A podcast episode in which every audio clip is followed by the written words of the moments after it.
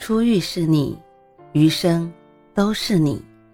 嘿，朋友你好，我是兔子，欢迎来到情感故事馆。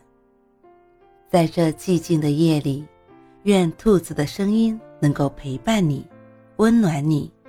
兔子与你在一起。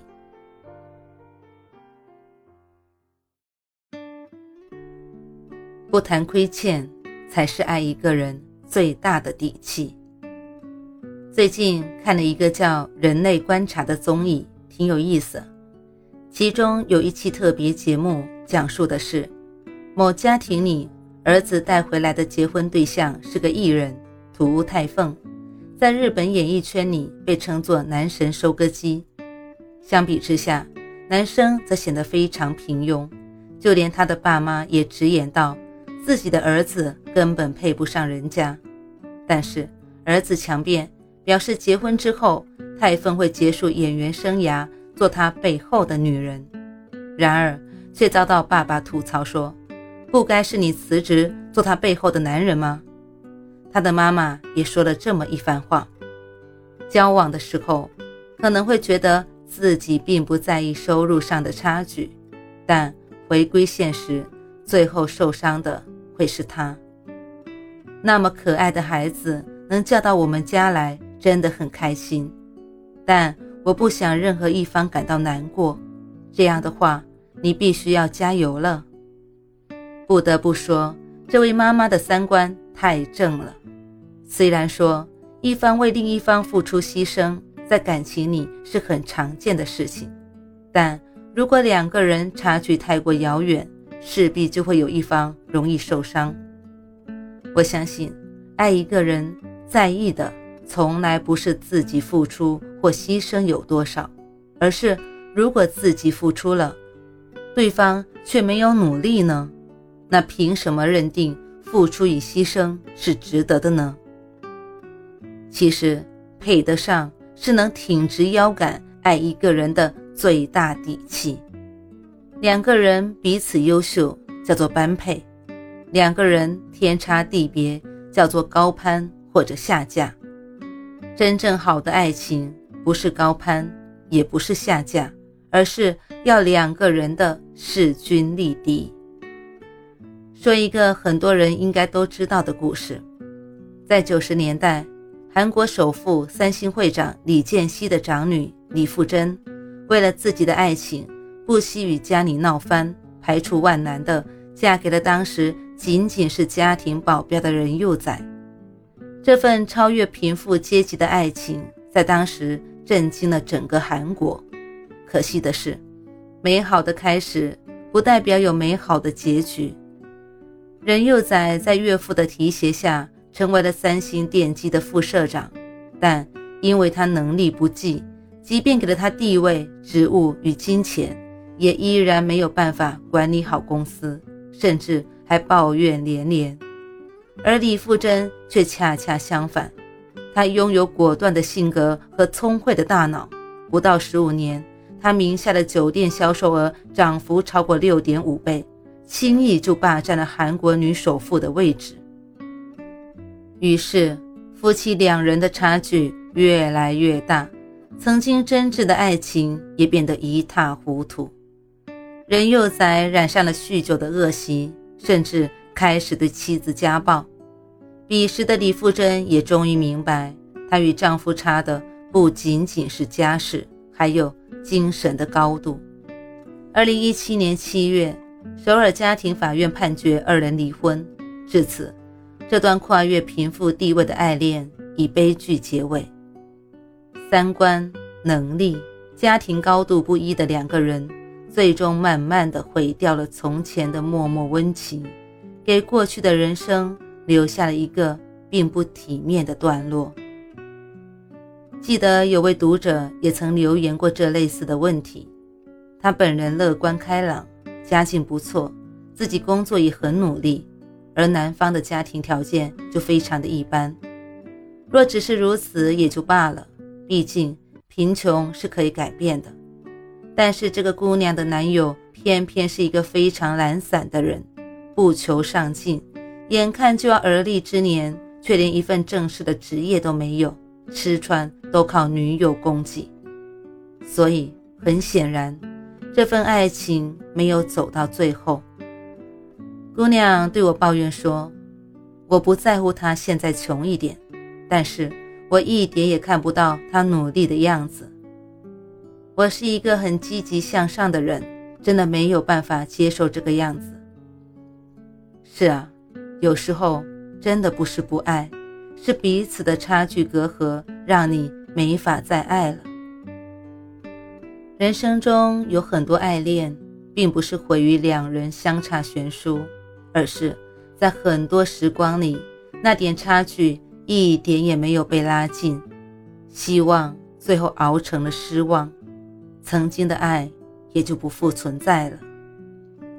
在知乎上有一个这样的问题：势均力敌的爱情是一种怎样的体验？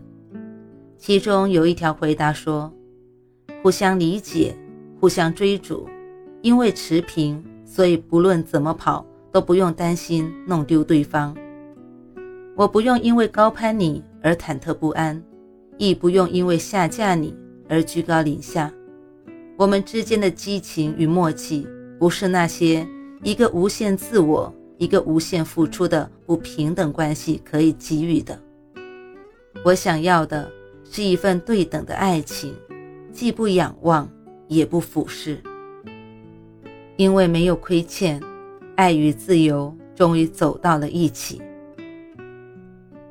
在对等的爱情里，有一对夫妻，即使相隔了半个世纪，也仍然为我们津津乐道。他们的爱情被人称为佳话，他们的名字是钱钟书与杨绛。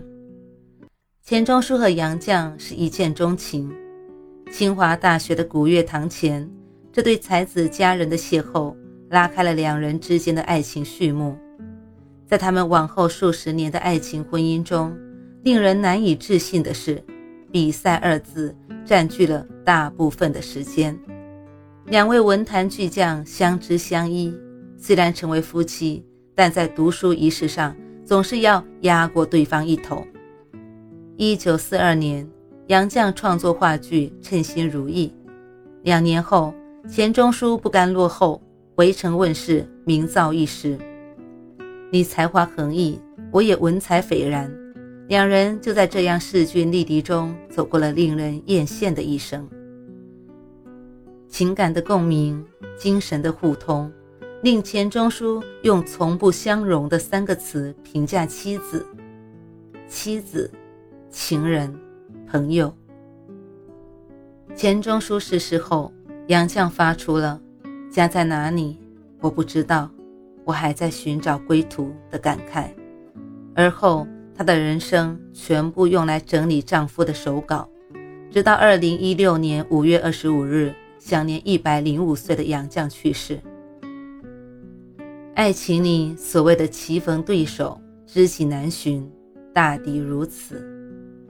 势均力敌的爱情是一件会让人强大的事情。两个人相爱，也是希望彼此能更好。在桐华的最美的时光里，有一段情节让我深深触动。女主人公苏曼在学生时代暗恋着男主人公宋轶。最开始的时候，苏曼是一个自卑的人，而宋轶是个光芒万丈的学长。她小心翼翼地仰望着学长，暗恋了整整十一年。之后，宋轶的一句“小学妹，我在清华等你”，彻底改变了苏曼，让他一步步成长与蜕变，变得优秀和强大，让他在以后的人生中灼灼生辉。他说：“我庆幸我爱上了他，因为我爱的人是他，所以我努力让自己变得更好，努力做一个善良的人，努力热爱每一天的生活。”努力用积极的态度面对挫折，因为他，我从一个自卑的人变成一个自信的人；因为他，我明白了追逐梦想的感觉；因为他，我觉得自己变得更美丽。这个世上有许多种爱情，有的浪漫动人，有的缠绵悱恻，有的沉沦痛苦，有的细水流长。但我相信，再没有任何一种爱情能比我所得到的更好。我的爱情让我更爱生活，更爱自己。是啊，最好的爱便是如此了吧？虽然我们之间存在着差距，但我愿意为了你而改变，愿意为了你而努力。就像苏曼和宋轶曾经也有着那么遥远的距离，但他迈出了强大自己的那一步，最终收获了爱情，也懂得了成长。所谓成长和爱情一样珍贵。即便感情没能走到最后，至少收获的还有那个更好的自己。没有了你，也能养活自己；没有了你，也能光彩夺目。而这些，就是一个人的底气。就像鸟儿之所以敢在树上睡着，不是因为它相信树枝不会断裂，而是因为它有飞向蓝天的翅膀。九零后的迪丽热巴在采访中曾说过：“真正的爱情是势均力敌的。我觉得两个人在一起的时候，是一个能让所有人都觉得好登对的一对。然后各自分开的话，是各自都会有各自的长处，也能有各自的闪光点。我想，这姑娘这是活得通透啊！登对是一个。”多么美丽的词汇！好的爱情，便是两个人相互吸引。你年轻英俊，我也美丽动人；你事业有成，我也不甘人后。当我们老去时，可以容颜不在，但精神却仍有内涵。你仍然与年轻时一般幽默大方，而我也依旧谈吐得体。当我们各自分开。我不会因为失去你而茫然无措，你也仍然能够独自努力奋斗，一起努力，一起进步，这便是我们羡慕的爱情。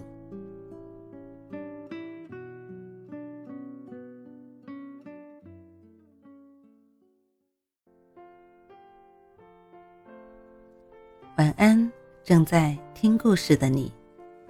如果。你还是睡不着，可以来直播间和兔子聊聊天，也许兔子能哄你入眠呢。每晚十点，兔子都会在直播间等你，只为和你道一声晚安，好梦。